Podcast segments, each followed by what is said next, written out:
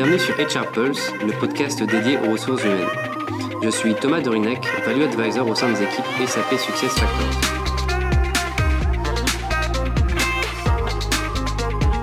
Nous lançons notre deuxième saison dédiée aux témoignages et retours d'expérience des cadres dirigeants des ressources humaines. Aujourd'hui, j'ai le plaisir d'accueillir Jean-Luc Minard, cadre dirigeant des ressources humaines depuis maintenant plus de 20 ans.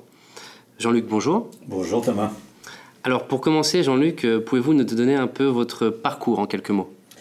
Oui, donc euh, bah, rapidement, euh, j'ai commencé il y a quelques années, en fait ça fait plus que 20 ans, comme, jeune consultant, et puis j'ai été ensuite, j'ai rejoint un de mes clients qui s'appelait Digital Equipment, qui était un constructeur d'ordinateurs, où j'ai fait pas mal de métiers autour des, des ressources humaines. J'ai ensuite rejoint une, euh, une, software compagnie qui s'appelait Sybase, qui est un éditeur de logiciels pour être le DRH France et Espagne de cette euh, société, puisqu'on venait de faire une acquisition. Ensuite, j'ai été le DRH de Andersen Consulting, qui est devenu maintenant Accenture, pendant 5-6 ans. Euh, je suis ensuite parti à Marseille pour prendre la DRH internationale de Gemplus, qui est devenu Gemalto, qui est un fabricant de, de cartes à puces. Euh, retour à Paris en 2004 pour euh, prendre la DRH Europe d'un fabricant de stylos qui s'appelle Sandford Europe, qui distribue des marques Waterman, Parker, euh, Rotring, Papermate, etc. Une expérience intéressante puisque c'était vraiment la fusion regroupée deux marques étaient Parker et Waterman. Et puis en 2006, Areva, d'abord dans la partie TND, transmission distribution, et puis depuis 2009 dans le nucléaire. Et puis je pense qu'on en reparlera. Donc depuis 2015, le DRH Group de Framatome, puisque Areva a cessé d'exister en 2015 et a donné naissance à deux sociétés, Orano et Framatome. Et donc je suis le DRH Group de Framatome depuis 2016. Waouh, un incroyable parcours.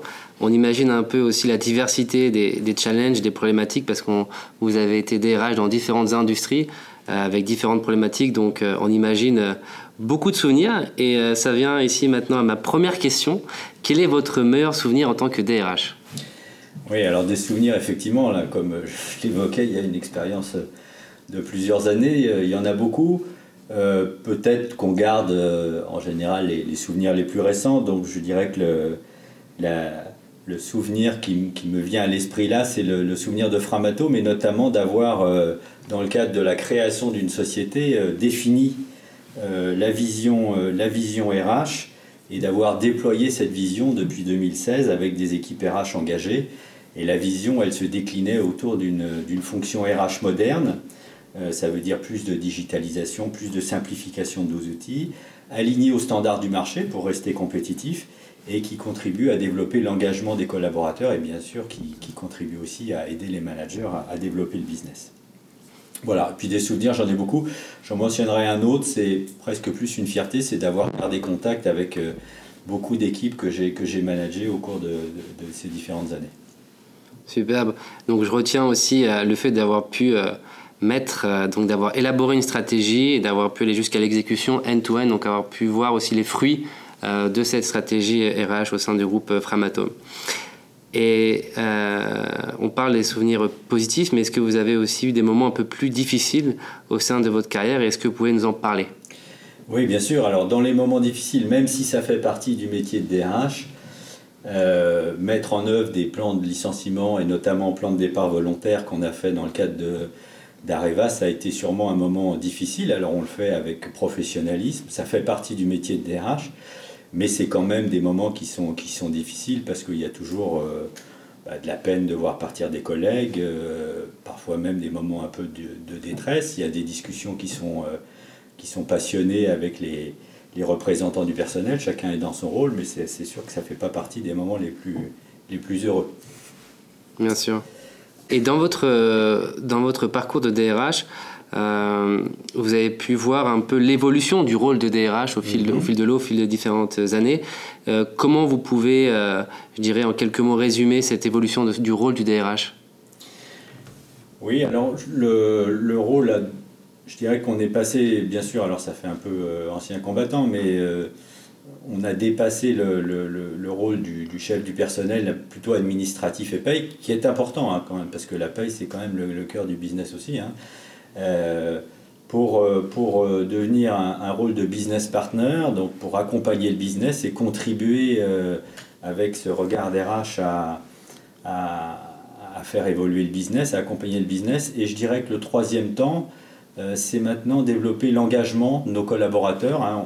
On, s'est rendu compte depuis quelques années, et le Covid, on en reparlera souvent, a, changé ce rapport au travail, qu'il euh, est essentiel, euh, et on se tourne vers la fonction ressources humaines, de développer l'engagement des collaborateurs. Ça veut dire euh, l'attractivité de l'entreprise, mais aussi d'essayer de répondre avec des solutions appropriées aux besoins des collaborateurs. Alors, on parle d'expérience collaborateur, on ne va pas jusqu'à une expérience individualisée, mais c'est quelque chose qui est nouveau et qui fait partie du métier de DRH. Ok, donc on voit, on va dire, ces différentes couches au fur et à mesure. Une fonction qui avait, et qui l'a toujours, mais euh, euh, une dimension administrative, avec ensuite une couche plus business, donc euh, contribution à la stratégie d'entreprise, et maintenant plus large avec aussi les collaborateurs. On a un peu commencé à répondre à la, prochaine question, mais quels seront selon vous les grands défis de demain pour la DRH et comment les DRH aujourd'hui doivent s'y préparer? Oui, alors je pense que dans les grands défis, il y a quelque chose autour des compétences. Hein. Je pense que vraiment euh, le rôle du DRH, et, chez Framatome, on avait mis un accent dès le début, depuis 2016, là, on avait défini une ambition hein, en termes de, gestion des compétences, de devenir une référence de marché dans 10 ans, tout ce qui est autour du knowledge management. Je pense que ça, c'est un, rôle qui est très important. Euh, qui est périphérique, parce que ce n'est pas que les RH, on s'appuie bien sûr sur les compétences d'entreprise, mais c'est quand même un, rôle important. Euh, c'est pas nouveau, mais ça reste quand même, euh, pour répondre à, votre question sur les défis, de conserver un dialogue social de qualité. Alors c'est vrai dans certains pays européens, moins dans d'autres, je pense à la France, l'Allemagne, mais ça fait partie vraiment des compétences du DRH que de maintenir ce dialogue social de qualité. Dans les évolutions, on a parlé tout à l'heure de, de développer l'engagement des collaborateurs. Alors c'est encore un champ qui reste à, ouvrir et là on voit qu'il y a des solutions qui peuvent nous aider. Il y a une question qui est plus une interrogation qui est euh, euh, quelles seront les suites de l'après-Covid? Je pense que le, rapport au travail a changé, c'est un constat. Euh, le télétravail s'est installé très brutalement dans notre environnement de travail et ça fait partie maintenant de la réalité. Ce que je ne sais pas encore mesurer, c'est quelles seront les conséquences de ce nouveau rapport au travail. Je pense que ça va faire bouger les lignes et je pense qu'on n'a pas encore euh, bien identifié dans quel sens ça allait bouger et quelles seraient les répercussions. Et ça, c'est sûrement, euh, si ce n'est un défi, au moins une évolution qu'il faudra suivre avec attention. Et, pour vous, euh, les sujets tels que plus relatifs aux, objectifs des Nations Unies, qui vont être par exemple la diversité et l'inclusion, qui vont être le rôle de l'entreprise pour l'écologie, tout ce qui va être des, sujets autour de sustainability, comment voyez-vous le rôle de, de la RH évoluer sur ces points-là? Oui, alors ça, fait partie effectivement des, nouvelles donnes aussi. Euh, je dirais que ce n'est pas nouveau dans les grands groupes, peut-être pas à euh, tous les niveaux de l'entreprise, mais dans les grands groupes, ça fait longtemps qu'on travaille sur la diversité, sur l'inclusion, etc. Euh, donc c'est quelque chose qui reste à travailler. Hein. On voit maintenant qu'on a des indicateurs de, diversité, etc., qui, nous aident à, progresser. tout ce qui est RSE, etc., ça faisait partie. Alors, Framatome, c'est peut-être un, exemple un peu caricatural, puisque nous, on était vraiment autour de l'énergie mais là aussi c'est intégré. Alors je pense que euh, on parlait tout à l'heure d'attractivité, on parlait tout à l'heure d'engagement, c'est clairement euh, un message que doivent développer les entreprises pour attirer les jeunes. Et puis euh, bah, les jeunes, naturellement, ils sont aussi exigeants, donc il faut que le message qu'on envoie à l'extérieur se traduise en réalité. Et donc ça doit faire partie maintenant de, des stratégies d'entreprise, des politiques et puis de la communication aussi. Et je pense que les RH, comme dans tous les champs d'entreprise, là aussi ont un rôle à jouer. Très bien. Et une question par rapport aussi aux qualités. Pour vous, quelles sont les, qualités pour être un DRH aujourd'hui en 2022 Oui, les qualités, elles sont, elles sont multiples. Alors, elles, s'adaptent et elles dépendent aussi du contexte de l'entreprise. Hein.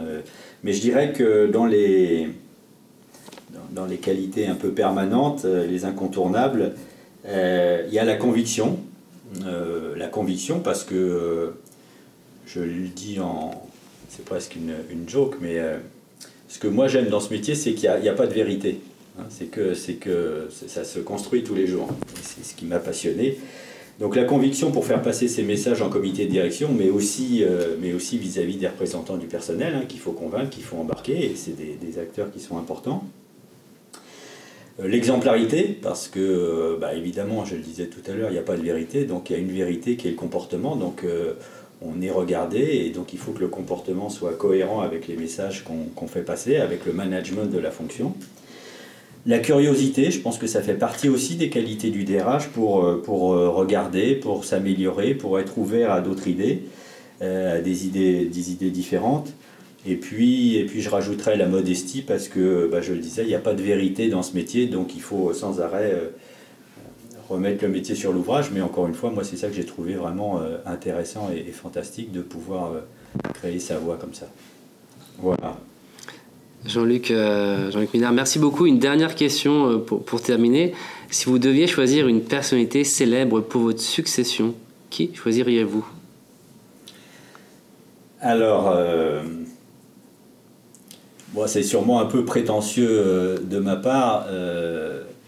Et peut-être que c'est aussi l'actualité, puisque j'ai vu le film il n'y a pas longtemps, mais je, repense à, Simone Veil, qui, euh, a eu une vie exemplaire, qui a, eu, euh, si je reprends les qualités du DRH, la conviction et la ténacité pour faire passer ses messages, et on voit qu'elle en a fait passer un certain nombre euh, avec un public qui n'était pas gagné d'avance. L'exemplarité, puisqu'elle a été aussi exemplaire dans dans ses combats, recherche en plus à faire avancer ses idées que, que, que que sa, sa, personne et donc euh, recherchant pas la gloire personnelle mais plus euh, faire avancer les idées, les combats auxquels elle croyait. Et puis euh, je crois qu'elle a été aussi un exemple d'ouverture pour promouvoir des idées nouvelles. Donc définitivement, ça serait un beau plan de succession. Très très belle personnalité. Jean-Luc Minard, merci beaucoup pour votre témoignage et je vous souhaite une bonne journée. Merci Thomas.